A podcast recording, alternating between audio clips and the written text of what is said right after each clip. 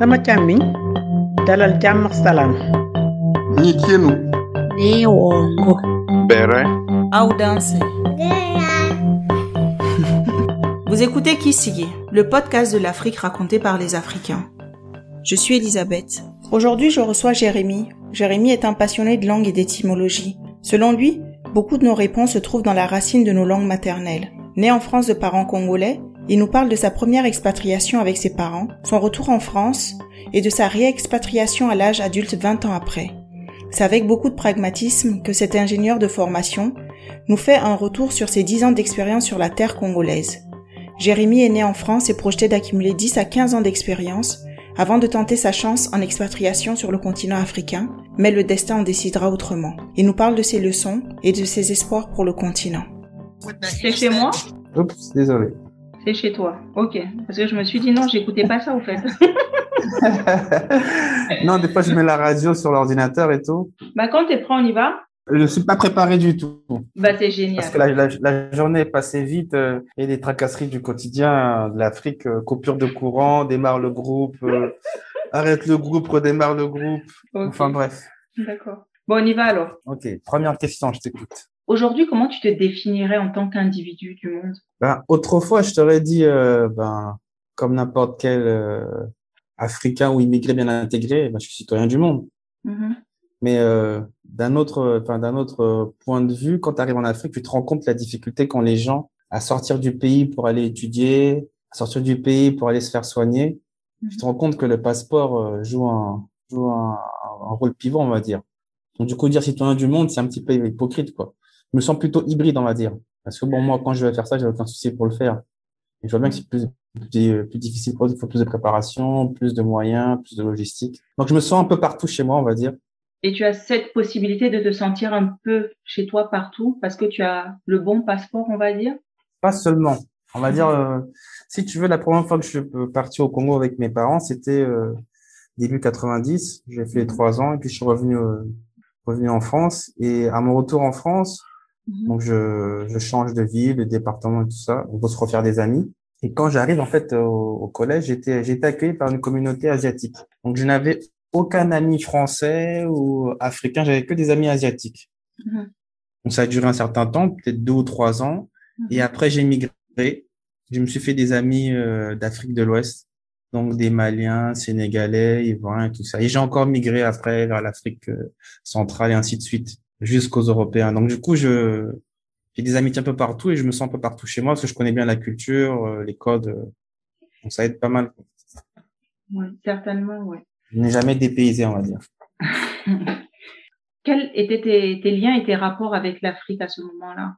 Avec cette euh, immigration, euh, peut-être avortée, je sais pas.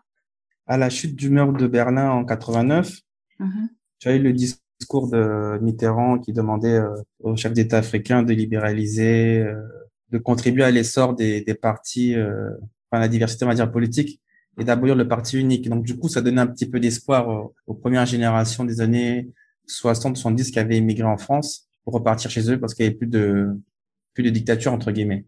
Mhm. Et puis il y avait aussi le- l'essor de Nelson Mandela qui, qui sortait de prison, la fin de l'apartheid. Donc il y avait on va dire un courant, un vent d'espoir qui soufflait sur l'Afrique. Mhm. Et donc mes parents ont voulu surfer sur cette vague-là, ont décidé de rentrer. Donc on est tous rentrés. euh, et puis donc c'était là, c'était la première aventure. Sauf que ça tournait un petit peu au vinaigre. On va dire au bout de six mois ou une année, il y a commencé à avoir des troupes po- politiques. Et donc après ces troupes politiques, du coup, ben on est resté quand même deux ou trois ans malgré tout. On a essayé de, de tenir bon. Mais quand tu as des gamins qui sont euh, à l'école primaire ou au collège, ou dans des classes charnières, et que tu as l'école qui est suspendue pendant six mois ou une année, ben après, tu as quand même des contraintes qui font que faut que la vie continue malgré tout. Et donc, c'est pour ça que je suis reparti. Donc, je suis reparti en France dans ce contexte-là. C'était l'immigration avortée. Puis moi-même, on va dire, après euh, euh, une vingtaine d'années, Mhm. j'ai j'ai j'ai déjà appris de l'expérience de mes parents. Quand tu t'engages pas en politique, il n'y a pas de souci pour le retour au pays. Par contre, dès que tu vas être un petit peu activiste, là, ça peut être problématique. Et C'est valable pour le Congo et pour tous les autres pays d'Afrique. Dans les faits, comment tu matérialises ton départ? La préparation, est-ce que tu es soutenu par euh, la famille? Ah, Pour venir sur ta question, moi, je suis un- j'étais un petit peu un loup solitaire à l'époque, pour pas dire un mercenaire. Si tu veux, en fait, j'avais du mal à, à m'expatrier à l'époque. En fait, j'arrivais juste après la fameuse crise des subprimes des États-Unis, euh, la crise financière de l'époque de Sarkozy et tout. Et par derrière, il y avait la crise euh, du pétrole qui a été engendrée par la crise financière à peu près une année après, donc 2009 on va dire. Et donc j'étais diplômé cette année-là. Et donc quand j'arrive, j'arrive en plein gel des embauches, en plein euh, gel de tout ce que tu veux, gel des contrats, euh, gel des projets. Mhm. Du coup, j'avais, euh, je devais faire face, comment dire, aux, aux travailleurs qui avaient 10 ans d'expérience, qui se rabattaient sur des postes de 5 ans d'expérience, et ceux qui avaient 5 ans d'expérience qui se rabattaient sur des postes euh, de débutants. Donc, j'ai compris que ça allait pas le faire. Je me suis donc rabattu sur le marché euh, de l'Hexagone. Et du coup, j'ai opté pour devenir consultant, donc pour cumuler les expériences en un temps très rapide. Donc, ce que je faisais, au bout de trois ou quatre mois, dès que j'avais saisi le poste, et la mission, je changeais de, de mission au niveau de me- ma boîte de consulting. Mhm. Et quand je n'avais pas l'opportunité, ben, carrément, je démissionnais. Donc, en une année, j'ai euh, démissionné trois ou quatre fois, je pense. Et du coup, au niveau de mon CV, ça faisait comme si j'avais cinq ans d'expérience, que j'avais quatre, euh, quatre, euh, quatre postes et quatre missions différentes avec quatre entreprises différentes. euh. Donc, du coup, les, les recruteurs ne faisaient plus attention au- au nombre d'années, mais plutôt au nombre d'années, au nombre d'expériences qui figuraient sur mon CV. Du coup, j'ai pu partir plus facilement en, en une année, plutôt qu'attendre cinq ans pour partir. Je me disais, en fait, je m'étais dit qu'avant avant mes 30 ans, je peux être encore célibataire, mais après 30 ans, il faut quand même se poser. C'est plus difficile de préparer un voyage en famille qu'un un voyage, on va dire, en, en, en tant que célibataire. Donc, je suis parti in extremis. Je m'étais donné euh, 5 ans, je pense, entre 2006 et 2009. Et Mhm. d'ici en 5 ans, j'arrive à partir. Sais que l'expatriation, c'est fait pour moi. Sinon, je, je laisse tomber. Trois mois avant la date fatidique, j'ai eu mon contrat. Donc, je suis parti. Vu que tout était pris en charge, on va dire, euh, tout ce qui est logement, euh, logement, euh, restauration, euh, transport, euh, il n'y avait rien à préparer, en fait. Même le visa était pris en charge par l'entreprise. Super. Et euh, sur place, quand tu arrives, qui t'accueille? L'entreprise? Oui, une entreprise qui vous, dès la- dès l'aéroport, il y a un petit comité qui vous reçoit. Il y a rien à faire. Hein. C'est comme dans les films, il y a la petite pancarte qui dit euh, entreprise euh, Intel et puis euh, il y a votre nom qui est affiché. Mhm, Vous connaissez pas celui qui vient vous chercher. mhm. Il prend, vous prend les valises, euh, on les charge dans la voiture et puis vous êtes parti euh, soit à l'hôtel d'abord pour déposer euh, les affaires, soit en base vie pour ceux qui travaillent euh, sur site Mhm. et avec un petit tour euh, à la direction pour se présenter au, au directeur général de la filiale, euh, faire les premiers enregistrements au niveau des RH et puis euh, en, fin de en fin d'après-midi vous rencontrez vos futurs collègues, Mhm. vous vous installez, euh, dans, vous prenez vos quartiers, et en un matin vous commencez le travail. Donc c'est pas une coupure brutale, Mhm. on va dire au niveau ingénieur c'est des rotations et puis au niveau euh, supérieur chef de projet c'est souvent en tant que résident donc du coup il y a des rotations vous pouvez faire euh, entre quatre semaines de travail à six semaines de travail Mhm. pour ensuite après euh, des vacances au prorata du, du temps travaillé donc deux semaines de, de vacances donc vous repartez pour deux semaines euh, en France ou dans votre pays euh, de résidence et vous revenez ainsi de suite ou Wow. quatre semaines pour ceux qui travaillent euh, 7 jours sur 7 Et euh, cette rotation-là, tu vas la faire, toi? Tu, tu vas opter pour ça? Donc, donc je l'ai faite cette rotation pendant euh, presque six ans, Mhm. donc jusqu'à l'épuisement parce qu'il faut travailler six jours sur sept. Mhm. Et il y a des fois, ben, au bout d'un moment, le corps il lâche. Moi, j'ai fait pendant deux trois ans vraiment rigoureusement. Mhm. Et après, au bout de deux trois ans, je me suis, euh, je me suis mis en couple. Et donc, du coup, j'ai euh, réduit mon nombre de rotations. Je restais sur place, du coup. Je rentrais une fois sur deux, et puis après une fois sur trois, et puis après euh, une fois l'année, et puis plus du tout. Et puis j'ai fini par passer en, en mode résident il y a deux ans à peu près. Tu, tu m'as pas dit sur place, tu avais de la famille parce que tu retournes dans ton pays. Tu avais des gens sur place avec qui tu, Alors, tu gardais un certain lien D'accord. donc j'arrive dans la ville, je connaissais personne. Et comment se passent les premières interactions sur place? Bon, en fait, on va dire euh, plutôt bien parce que je savais un peu à quoi m'attendre. Pour avoir pas mal voyagé, je me suis rendu compte que les communautés afro ont toujours les mêmes euh, les mêmes vices. C'est Les mêmes dès les codes. premiers ouais, les mêmes codes. Mhm. Mais je sais pourquoi je dis vices parce que je vais citer sur les vices. D'accord. La première chose qui dérange, Mhm. on va dire, c'est l'orgueil. Une personne qui vient dans un nouveau milieu et qui, euh, se mettre trop en avant, Mhm. eh ben, elle sera mal reçue par la communauté. Mhm. Et quand je dis trop en avant, ça peut être n'importe quoi. Ça peut être au niveau vestimentaire, ça peut être au niveau, euh, je sais pas moi, de son salaire, de ce que vous. C'est Un qui essaie de briller en fait. Ça, on n'aime pas. Donc je suis arrivé à devenir la plus, la plus modeste possible et du coup j'ai eu le meilleur des accueils. Faire profil bas. Profil bas. Et ça marche à tous les coups. D'accord. Et du coup, euh, euh, on a vraiment eu un échange, on va dire, euh, fructueux dans les deux sens.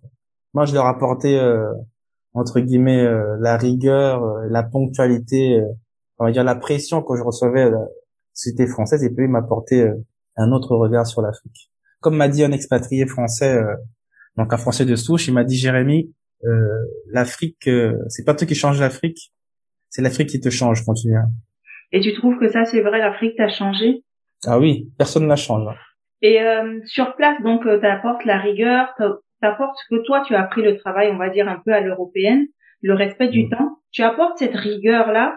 Et euh, comment elle est perçue? Parce que tu es jeune, expérience terrain, tu as expliqué que tu n'avais pas cinq ans d'expérience. ben, on va dire euh, les occidentaux ayant fait leur travail du coup euh, lorsqu'on a étudié à l'étranger ou travaillé à l'étranger ben il y a les yeux qui brillent en face euh, on a plus de on met sur un piédestal en fait mais moi j'avais quand même pas mal d'expérience mine de rien mais moi, moi je trouvais que c'était pas suffisant il me disait euh, avec cinq ans d'expérience euh, je trouvais ça léger je pensais qu'il fallait revenir euh, au pays avec 10, 15, 20 ans d'expérience Mhm. vraiment avoir un bagage ultra solide et puis commencer direct euh, à encadrer euh, les profils juniors.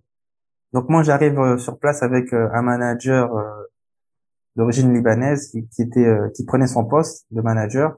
Lui aussi était débutant. J'ai commencé par me mettre comment dire au même niveau que tout le monde. Il sympathisait avec tout le monde, ça passait plus facilement. Lorsqu'on prend ses distances et qu'on voit tout le monde et que chacun reste dans son coin, donc j'ai commencé par euh, faire connaissance avec mes collègues, donc manger avec eux euh, aux heures de pause ou se retrouver à l'extérieur du travail. Et du coup, ça passait plus pour des conseils amicaux que pour autre chose. Et aujourd'hui, aussi, en fait, ils étaient demandeurs. En fait, ils disaient mais comment il fait pour avoir tel résultat euh, au niveau du travail? Donc, euh, j'ai changé. C'était comme, euh, mais c'était assez naturel, je dirais. et qu'est-ce que tu peux dire que eux, ils ont pu t'apporter dans tes dans tes premiers moments? Très bonne question, très bonne question. Euh, on va dire euh, au point de vue social, vu que j'arrivais tout seul, c'est comme si j'avais j'étais doté d'une famille euh, dès le premier instant, quoi. Mhm. Ils m'ont accueilli comme un, un frère qui était parti, euh, je sais pas, avec quelques mois, il est revenu. euh, c'était toujours connu, alors que pas du tout. Et on va dire, ils m'ont aussi appris le, la patience, euh, relativiser au niveau du stress. Et une expression d'ailleurs que j'ai apprise là-bas, c'est euh, le travail du blanc ne finit jamais. Et aujourd'hui, comment ça se passe? Ton évolution déjà professionnelle dans, dans cette structure dans- pour laquelle tu travailles depuis 10 ans, là où tu es? Alors c'est très complexe dans le sens où euh, en venant en Afrique, je venais pour plusieurs raisons. Déjà, il y avait l'expérience que je recherchais en expatriation. Ensuite, il y avait la possibilité de revenir chez moi. Il y avait aussi la possibilité de, de retrouver euh, de retrouver ma mère qui était en Afrique et, j'en passe. Enfin, Il y a au moins cinq raisons évidentes. Mais une raison à laquelle je pensais pas, je me disais bon bah c'est vrai qu'en Europe il y avait euh, pas mal de discrimination au niveau de des emplois. Et fait par rapport à la à mon, à mon cursus, les collègues de classe et même les collègues des promotions précédentes étaient embauchés avant même de finir le, la formation, avant même d'être diplômés. C'était comme ça depuis euh, 50 ans. Bon, quand j'arrive, c'est vrai que j'arrive en période de crise, mais quand même de là à galérer euh, 4 ou 5 mois alors que tout le monde est embauché et que je suis pas dernier de promo, on se pose des questions. Puis j'avais droit à des remarques euh, vraiment douteuses euh, quand j'arrivais en entretien. Donc j'arrive de manière euh, posée, polie, etc. Quand on est consultant, on peut être consultant en étant euh, comment dire embauché par rapport à un besoin, ou alors on peut être consultant en étant embauché sur profil. Et dans ce cas-là, vous faites des qualifications avec votre manager euh, de votre boîte de consulting qui vous emmène voir des clients et vous vous vendez. Donc j'arrivais des fois devant des grandes boîtes euh, et euh, j'ai eu droit à des remarques étranges. Donc je fais entretien devant mon manager euh, de ma boîte consulting et lorsque on finit l'entretien, j'ai mon manager qui me qui me dit de sortir de la salle. Mhm. Donc il fait le point avec le client et dans ce cas-là on, on rentre ensemble euh, vers notre boîte. Et il me dit dans la, dans la voiture par exemple écoute euh, Jérémy je pense que le gars il est raciste parce que il m'a fait il m'a fait des, re- des remontées étranges du genre que tu as été euh, tu as été impoli ou arrogant euh, euh, pendant ce que je n'ai pas été. Donc lui aussi était choqué et c'était un blanc un français blanc. quoi.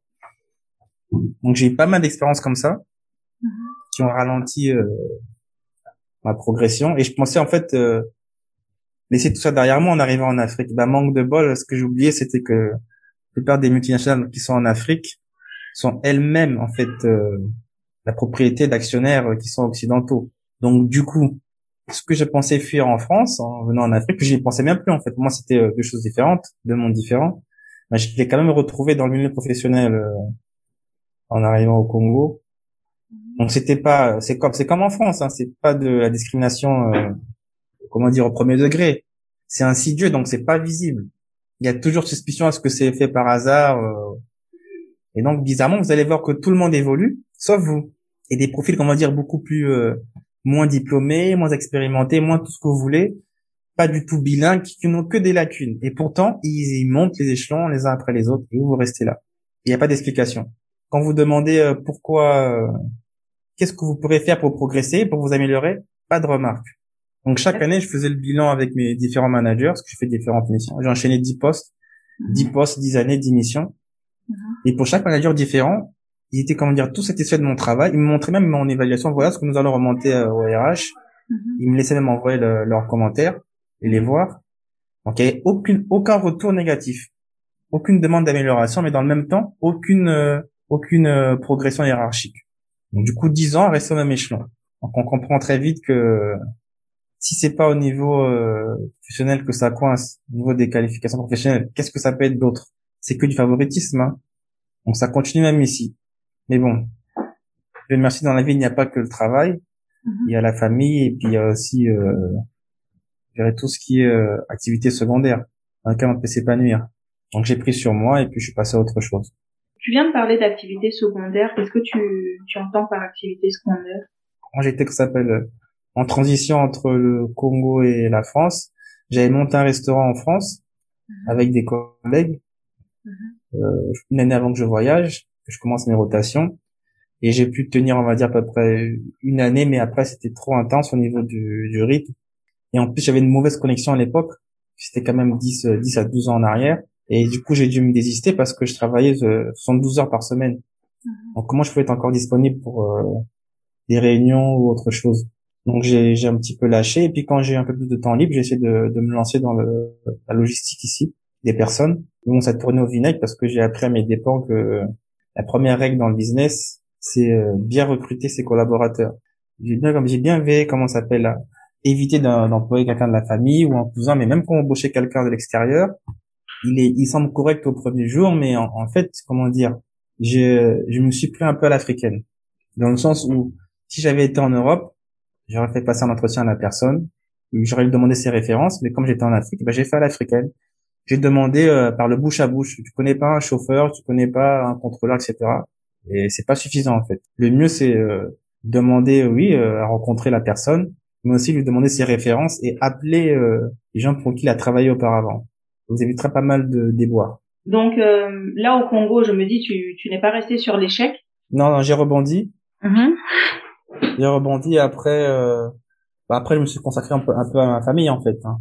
Et euh, donc après ça, quand j'ai eu un peu, un peu plus de temps libre au niveau du travail et puis de la famille, j'ai relancé mon activité, mais ailleurs. Cette fois-ci, je me suis, euh, je me suis lancé, comment ça s'appelle, dans la, dans la distribution. Donc au niveau de, du secteur de la viande, donc j'y allais de manière ponctuelle en fait, parce que j'avais pas vraiment beaucoup de temps. Et puis après, je suis donc je suis passé, on va dire, de du boucher local à, à la grande distribution. Donc c'est le- au niveau des, euh, des centres commerciaux, on va dire. Donc d'abord fournir, on va dire, les boucheries, puis après les centres commerciaux.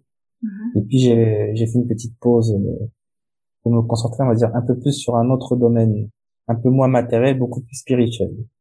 Euh, après dix ans sur le terrain, qu'aurais-tu fait différemment? Pas grand chose en, en, en réalité, parce que la marge de manœuvre elle reste très très faible. Donc au niveau du travail, j'ai euh, j'ai fait tout ce que je pouvais faire. Et même j'avais des gens qui me posaient la question mais pourquoi est-ce que tu n'évolues pas? Pourquoi est-ce que tu n'es pas notre manager? Ben, J'ai pas demandé à la hiérarchie, j'ai pas la réponse. Donc au niveau professionnel, il y a rien à faire de plus ou différemment. Aujourd'hui, tu dis que tu, tu te consacres un peu, tu te consacres beaucoup à ta famille. Euh, je sais pas si tu as un enfant, tu as des enfants? Oui, j'ai un enfant. Comment tu, qu'est-ce que tu transmets de, de ces deux cultures dans lesquelles tu as, tu as évolué? Ah, très, c'est une question un peu difficile. Comme mon gamin a quand même euh, bientôt 5 ans, je l'ai plus élevé dans la culture euh, occidentale, dans le sens où je me dis, il est- déjà en Afrique, je vais pas en, en faire des, des tonnes, il est encore très jeune. Je me dis, ce qui, ce qui, euh, ce qui aurait pu lui manquer en étant en Afrique et pas en Europe, ce que je dois lui apporter. C'est plus, on va dire, au niveau scolaire que je, je mets un petit peu les bouchées doubles. Apparemment, je vais le transmettre en plus pour l'instant. Et euh, aujourd'hui, tu te sens complètement à ta place au, au Congo? Ah oui, euh, je me suis toujours senti à ma place en fait, mais encore plus que jamais. Avec euh, toutes les contraintes euh, qui s'abattent sur l'Europe, j'ai l'impression que c'est l'Europe qui se transforme en démocrature sanitaire. Et Tu vois, je euh, regrette en rien le, le voyage. hein. Au contraire, au contraire. qu'est-ce que tu penses incarner aujourd'hui qui puisse inspirer des jeunes qui ont le même profil que toi, qui sont soit nés en Europe, soit qui sont partis faire des études en Europe C'est pas évident, mais je leur dirais que je prétends pas inspirer, mais je leur donnerais plutôt un conseil, c'est que si vous venez en Afrique, il faut pas l'idé- l'idéaliser. Il faut venir sans préjugés, Mhm. soit positif ou négatif, mais venir sans préjugés. Euh, et puis euh, ne pas venir, comment ça s'appelle, euh, sur un coup de tête. Il faut vraiment s'organiser. Si vous le faites de manière personnelle, de manière privée, autant le faire en, deux ou trois voyages. Vous venez, je sais pas, pour deux semaines ou pour un mois, tâter le terrain, voir euh, recruter, postuler. Sinon, monter votre entreprise, voir quelles sont les contraintes administratives, euh, et puis bien prendre euh, en compte la- le tempérament local. C'est-à-dire qu'au niveau des affaires, euh, l'éthique des affaires n'est pas la même en Afrique et, euh, et en Europe. En Afrique, si vous voulez dé- dégoter un marché, il faut vraiment mettre la main à la poche. Hein. Pas faire de dessin, mais mettre la main à la poche. Et c'est un petit peu ce qui est euh, un peu dommage, parce que si vous le faites pas, il n'y a pas moyen d'avancer. euh. Les gens veulent toujours une invitation, un petit jus, euh, un petit restaurant, etc. Pour la motivation, comme ils disent. Et euh, tu parles de s'organiser, de tâter le terrain. Concrètement, qu'est-ce à quoi ça peut ressembler tâter le terrain et s'organiser avant de partir en Afrique? Ça veut dire que plutôt que venir se dire bon je, je fais le voyage et je viendrai trouver sur place un emploi, commencer à postuler depuis l'étranger avec euh, internet, voir s'il y a des résultats ou pas, parce qu'il y a des pays où ça fonctionne pas du tout.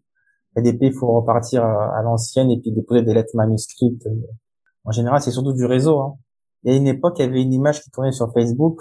Donc vous avez un, un jeune étudiant, un jeune diplômé qui, euh, qui était euh, donc aux États-Unis avec le drapeau américain, qui disait, qui recevait comme question en entretien, euh, qu'est-ce que vous savez faire? Et donc le jeune s'expliquait. Et donc il y avait la même image en, France qui disait, euh, vous venez de quelle école? Parce qu'en France c'est l'école. Et en Afrique, il y avait écrit, euh, qui est-ce qui vous envoie? Donc en Afrique, c'est la recommandation. Donc c'est vraiment le- l'endroit où la recommandation est la plus forte, même à bas étage. En Europe, c'est la même chose, mais à haut niveau. Et en Afrique, même pour le, un simple poste, c'est la recommandation. Il faut avoir du réseau, travailler son réseau dès le plus jeune âge, en fait. Par les loisirs, euh, la culture, euh, l'humanitaire, tout ce que vous voulez, mais travailler votre réseau, ça, ça vous aidera tôt ou tard. Comment tu penses participer aujourd'hui localement? Dès que je suis arrivé, je savais que je, je ne pouvais pas démarrer dans l'immédiat une activité secondaire. Je savais que j'étais payé, enfin que mon, mon virement bancaire arrivait sur mon compte en France. Et donc, du coup, les devises qui étaient tirées du Congo partaient directement en France sans transition. Et je voulais absolument dépenser. Donc, ça passait par des gros pourboires que je déposais. Ça, c'est quelque chose que j'ai vraiment appris euh, dans la culture, en immersion dans la culture en Angleterre. En Angleterre, vous avez des gens qui déposent systématiquement des pourboires, ce qu'on ne fait pas en France. En France, lorsque ça arrive, c'est occasionnel et c'est souvent des pièces. Alors en, en Angleterre, même les étudiants qui sont boursiers ou qui n'ont pas de travail, ils déposent des pourboires pour vous dire à quel point c'est ancré dans la culture. Donc c'est là que j'ai pris l'habitude de toujours donner un pourboire euh, pour encourager les personnes qui travaillent, en fait, encourager le travail tout court. Donc de donner des gros pourboires pour euh, contribuer à la manière de plus dépenser euh, au niveau de l'économie locale. Et ensuite, ce que j'ai fait, je me suis dit, bon, comment faire pour euh, détourner une partie de mon argent qui arrive en France et le faire travailler dans l'économie euh, nationale? Donc j'ai pensé acheter des terrains pour justement investir massivement dans l'économie locale. Que tout ne parte pas à l'étranger. C'est ça le, souvent le problème. Nos devises partent à l'étranger alors même qu'elles aient pu le- euh, avoir eu le temps de travailler euh, au niveau local. Donc si j'avais été en France, j'aurais jamais pu, comment dire, envoyer, euh, euh, investir autant d'argent euh, euh, en Afrique en étant en France. Ça aurait été vraiment très compliqué. Est-ce que tu consommes, c'est-à-dire local Est-ce que tu as ce côté un vindicatif ou vraiment au Congo c'est difficile parce qu'on importe énormément? On importe énormément, jusqu'au papier toilette. Il n'y a plus d'usine, il n'y a plus rien, tout est importé. Bon, allez, on fait quand même du sucre, mais vraiment c'est c'est très c'est très restreint, euh, on va dire au niveau de. Je tiens, j'avais même cité euh, un discours du président congolais actuel. Il avait dit il y a quelques années, un pays de consommateurs qui ne consomme pas ce qu'il produit n'est pas un pays libre. Donc c'est de Sassou. Et il y a tout, et c'était il y a, il y a 30 ans qu'il a dit ça, mais c'est toujours d'actualité. Tant qu'on ne consomme pas local, on pourra faire tout ce qu'on veut en politique, on va jamais s'en sortir.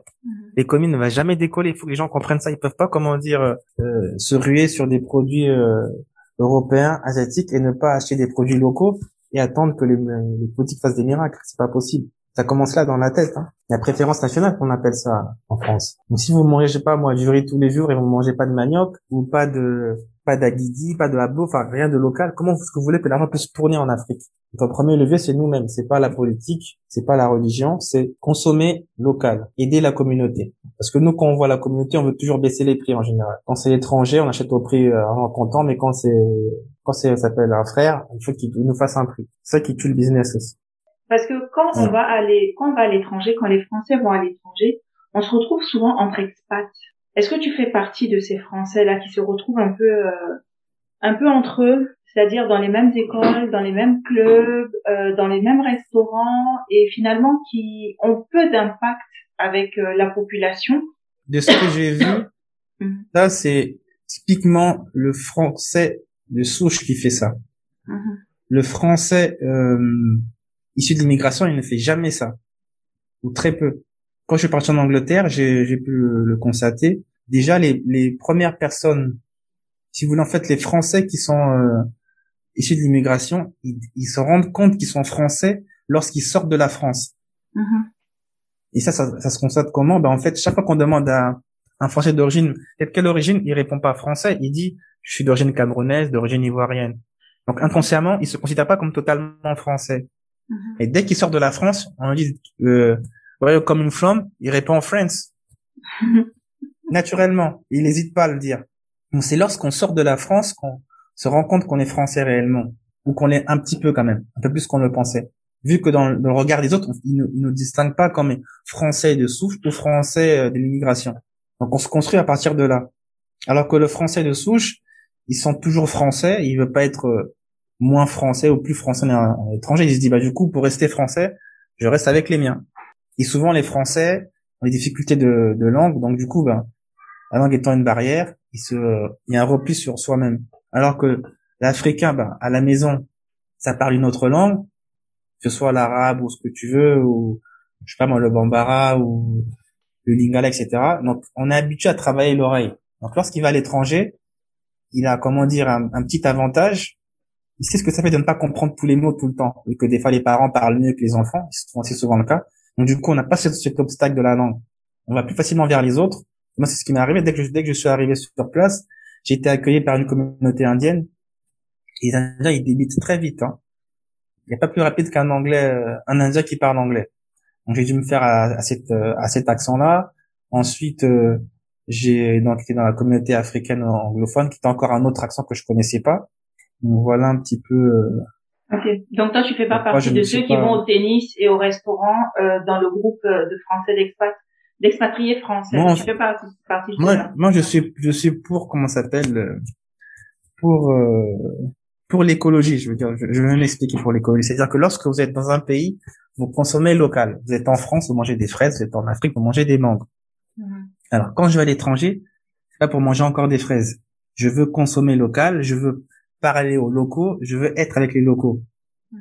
Je vais être dépaysé en fait. Je vais pour le dépaysement, pas pour euh, revivre euh, et puis reparler du passé. euh. Du coup, quand je partais en Angleterre, c'était pour me mêler à la communauté, notamment les. euh, le- aussi, je parle pas de la communauté euh, afro-antillaise en fait, parce que justement, c'est vrai qu'il y avait la communauté africaine anglophone que j'ai rencontrée, mais aussi la communauté afro-antillaise anglophone. En France, on, on beaucoup- pas mal de d'Haïtiens, de Martiniquais, de Guadeloupe, donc j'ai commencé pas mal aussi ces milieux-là. Et quand je suis arrivé de- dans le côté euh, côté anglais, j'ai découvert les Jamaïcains, les gens de Tobago, de Trinidad, etc. Donc c'était encore une autre mentalité. Donc d'autres aussi, euh, des découvertes culinaires, etc. Donc j'ai pas mal, euh, on va dire, voyagé au niveau des papilles, par exemple. C'était pas mal ça aussi. Je vais te poser peut-être deux dernières questions. Si tu as envie de rajouter Ouais. d'autres choses et tout, franchement, euh, sens-toi libre. Si tu devais laisser quelque chose aujourd'hui aux autres générations, qu'est-ce que ça pourrait être? Ah, l'héritage euh, que je pourrais laisser, ça serait plutôt un héritage, euh, je dirais, de la tradition africaine. Hein. Je pense qu'on on la connaît trop peu. On connaît trop peu l'histoire de l'Afrique et trop peu la tradition africaine. Comme si on vous demande quel est l'homme le plus riche euh, du monde, on vous dira Bill Gates, il a été un moment. Tout le monde sait qu'il y a, tout le monde connaît le nom de Bill Gates. Ou sinon de, de Rockefeller. On dit c'est l'homme le plus riche de tous les temps. Mais si on vous demande qui était l'homme le plus riche d'Afrique, voire du monde, de, de tous les temps, qui vous dira que c'était euh, Mansa Moussa? Très peu de gens. Donc, en fait, on nous dit souvent que l'histoire n'a pas de, l'Afrique n'a pas d'histoire, mais c'est totalement faux. Puisqu'on sait très bien que euh, l'Afrique est le berceau de la- de l'humanité. Et pour ceux qui ont un petit peu creusé, le berceau de la civilisation. Donc voilà pourquoi je pense que c'est important de, de, de connaître son identité africaine dans la construction de soi. Bon, je euh, creuse pas mal là-dessus ces derniers temps et je pense que c'est ce que je laisserai derrière moi. Le Jérémy que tu es aujourd'hui, c'est-à-dire euh, pas le jeune, euh, le jeune Français qui débarque. Qui Oui. redébarque, qui redébarque. Bon, ok. Qu'est-ce que tu pourrais donner comme conseil à ce Jérémy d'il y a dix ans? Pas évident parce qu'en fait je suis de d'un naturel pas spontané mais très réfléchi. J'ai Mhm. vraiment prendre du temps avant de lancer euh, un process en général. J'étais vraiment ultra préparé, je me suis documenté, je me suis renseigné, j'ai été voir euh, pas mal de gens. Je j'ai pas débarqué comme ça par coup de chance. Hein. J'ai été dans des salons, dans des forums, j'ai rencontré des personnes, j'ai posé des questions, j'ai lu. Dans cette partie, tu vois, tu me l'as pas développé. Tu peux, tu peux m'en parler un peu plus de ta préparation? Comment tu t'es Bon, on va dire que, on va dire que bon, quand je suis parti, de- quand je suis reparti de l'Afrique la première fois, Mhm. donc euh, milieu des années 90, Mhm. je suis reparti avec un petit peu d'amertume, vu qu'on va dire sur les, sur euh, l'ensemble du séjour, il y a deux tiers qui ont tourné au vinaigre, donc au moins deux années. Du coup, je suis reparti avec euh, exactement l'image que euh, les médias occidentaux donnent de l'Afrique, hein. C'est-à-dire euh, des troubles politiques, des troubles politiques, la famine et tout ça. Moi, c'était plus l'image de l'Afrique en- avec les troubles politiques, les guerres civiles, etc., qui tournaient de côté dans la tête. Et donc, quand j'arrive en France, ben, c'est aussi l'image que, à force de regarder les médias tout le temps, inconsciemment, consciemment, on finit par avoir cette, cette idée de l'Afrique. Et donc, je l'avais pendant plusieurs années, jusqu'au jour où je suis parti euh, une année en Erasmus en Angleterre. Donc, à ce moment-là, je rencontre euh, des Africains que je n'avais jamais rencontrés auparavant. Et la communauté euh, d'Afrique euh, anglophone, c'est-à-dire les Nigérians, les Tanzaniens, les Kenyans, les Sud-Africains. Donc que des communautés qu'on ne croise jamais en France. Et là, c'est le choc, euh, c'est le choc frontal. Donc eux, déjà, on va dire au niveau de de leur vision, ils arrivent tous euh, en Angleterre ou en Occident juste pour le diplôme. Une fois qu'ils ont la formation, le bagage en main, boum, ils repartent chez eux systématiquement. Alors que l'Africain francophone, il se dit qu'il vient pour le diplôme, il fait toujours souche au final. Il ne repart jamais. Donc c'est deux mentalités totalement différentes. Et pourtant, on pourra pas dire que euh, l'Afrique anglophone est, si différente de l'Afrique francophone, mais pourtant c'est comme ça. Donc c'est dans la mentalité. Donc moi j'étais j'étais contre cette idée-là, je la trouvais totalement limite débile. Hein. Donc je suis tombé sur euh, Africain francophone qui lui en fait m'avait précédé. Il est arrivé en Angleterre avant moi. Au bout de ses deux années en Angleterre, moi je le rencontre à troisième année, sa troisième année en Angleterre. Donc on a des débats assez assez vifs parce qu'en fait on, on se rencontrait dans le campus par rapport à nos logements et on faisait du sport ensemble. On avait des débats vifs tout le temps. Et en plus, en fait, c'est un voisin. Parce que moi, je suis du Congo-Brazza et du Congo-Kinshasa. Donc, on connaît très bien les réalités des uns et des autres. On a des débats qui étaient vraiment fournis. Tous les jours, on débattait. Il me disait qu'il faut rentrer au pays. Et moi, je lui disais que non, tu es malade. Au pays, il y a ci, il y a ça, il y a ci. Il me dit non, tu n'as pas compris. Donc, il me faisait comprendre, en fait, qu'il y avait deux Afriques, ce que je n'avais pas toujours pas saisi, en fait. Il me faisait comprendre qu'il y avait pas mal d'opportunités euh, en Afrique. Et ça, c'était en 2006-2007. Donc, faut, faut voir, hein, c'était euh, longtemps en arrière. C'était encore au début de l'Internet, on peut même dire. Puisque même Facebook n'était pas encore arrivé en France. Donc, voilà un peu le contexte. Donc, par rapport à, à nos débats, il m'a prouvé par A plus B que il y avait plus d'opportunités. Il m'a dit, quand tu regardes bien, en France, tu as un plafond de verre. Par rapport à l'âge, par rapport aux boîtes aussi. Et quand tu dis qu'à chaque fois, euh, si tu n'as pas un profil scientifique, alors tu peux pas aller de ce côté-là. Si tu n'as pas un profil littéraire, on n'aime pas trop les mix en France. Alors qu'en Angleterre, par exemple, rien qu'au niveau du bac, on vous demande de passer que trois matières. Et n'importe lesquelles. Ça peut être musique, sport et français, par exemple. Ce qui n'est pas possible en France. C'est-à-dire qu'en Angleterre, chaque personne a son bac. À chaque profil, un bac différent. Une fois que vous arrivez à l'université, vous pouvez prendre les cours que vous voulez. Un cours de médecine, un cours de business, vous faites ce que vous voulez.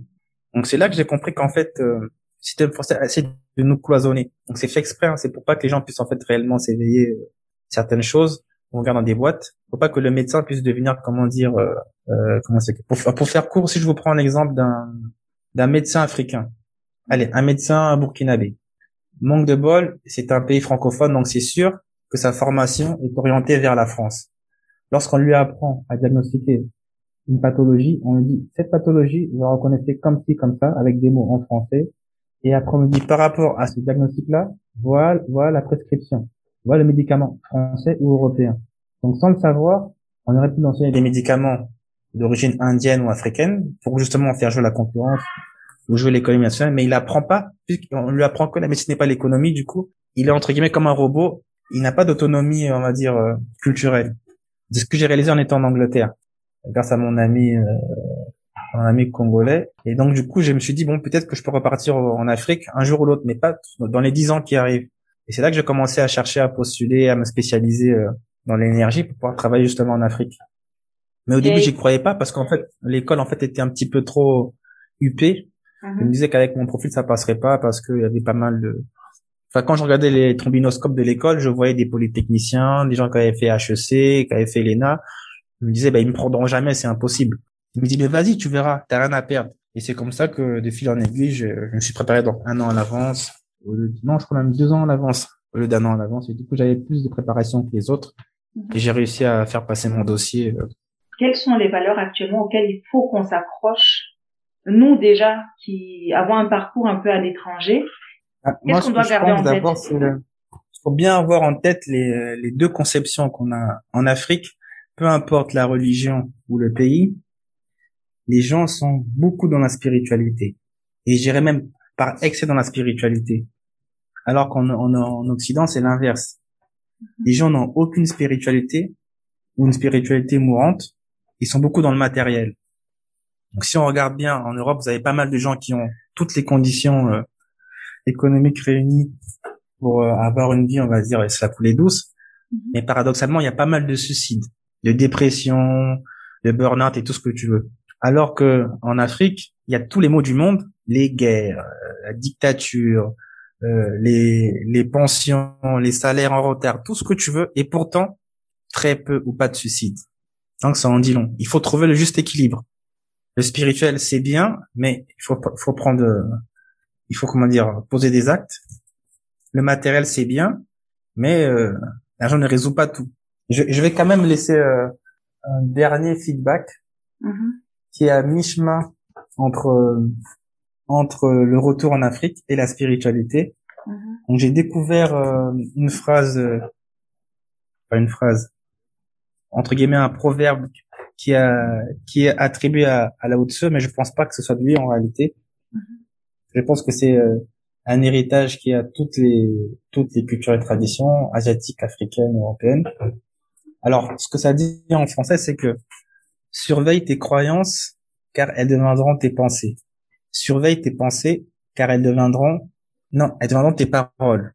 Surveille tes paroles car elles deviendront tes actes. Surveille tes actes car elles deviendront tes habitudes. Surveille tes habitudes car elles deviendront ton caractère. Surveille ton caractère car elles deviendront ton, destin. Donc si on suit un peu le, raisonnement, tout part de notre système de foi.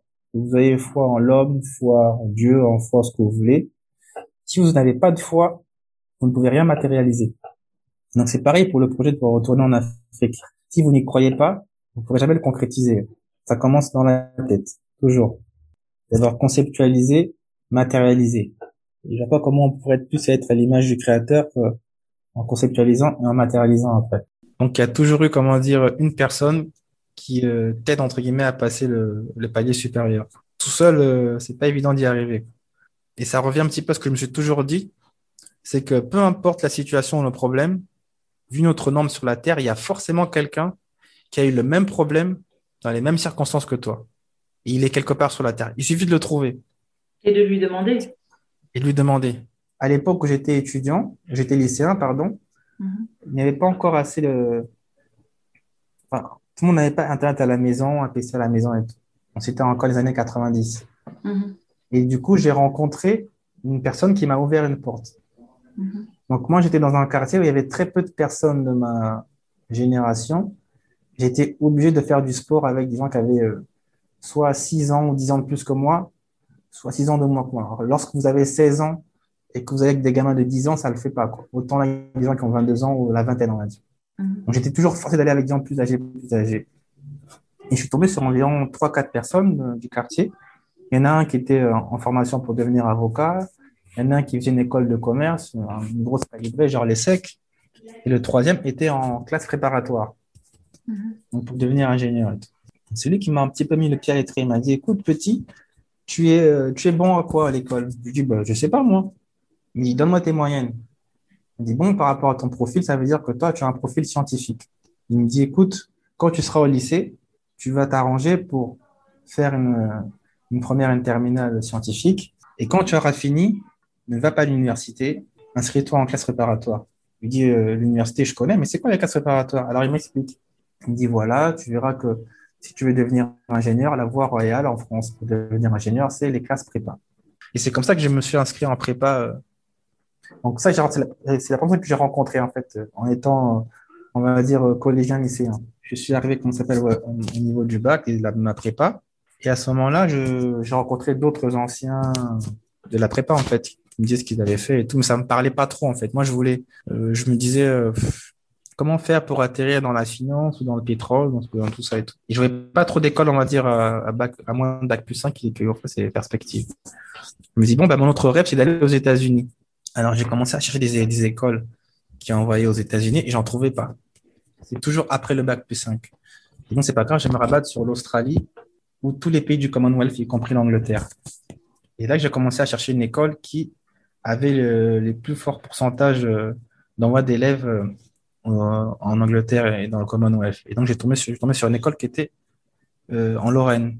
Et je tombe sur une autre personne. Et lui me parle de l'Erasmus. Je me disais quoi cette histoire d'Erasmus et tout? Parce que je voyais tout le monde qui voulait partir en Suède ou au Danemark ou en Espagne pour des euh, critères, on va dire, plus ou moins légers, Mhm. pour ne pas les citer euh, les filles. Voilà. Je me disais, il me disait, tu sais, c'est les filles, c'est bien, mais partout où tu iras, en Suède, en Espagne, tu n'auras pas le double diplôme. Par contre, si tu vas en Angleterre comme moi, en une année, tu auras un double diplôme. Et donc, ça va t'ouvrir toutes les portes pour travailler dans le monde anglophone. Et vu que es attiré par le monde anglophone depuis longtemps, connaissant le fameux plafond de verre euh, franco-français, je me suis orienté vers là. Et c'est arrivé en Angleterre que je tombe sur une autre personne qui me parle après de, qui me motive pour faire l'école, euh, faire la formation, le master spécialisé dans l'énergie. Et ce que j'ai pas dit, c'est que les trois personnes que j'ai rencontrées à des moments clés différents, elles ont toutes la même origine. Chaque fois, c'était des voisins du Grand Congo, donc du Congo RDC. Donc, on peut dire, euh, moi, je trouve, ça assez symbolique. C'est toujours le grand frère, le grand frère, le grand Congo qui conseille le petit Congo.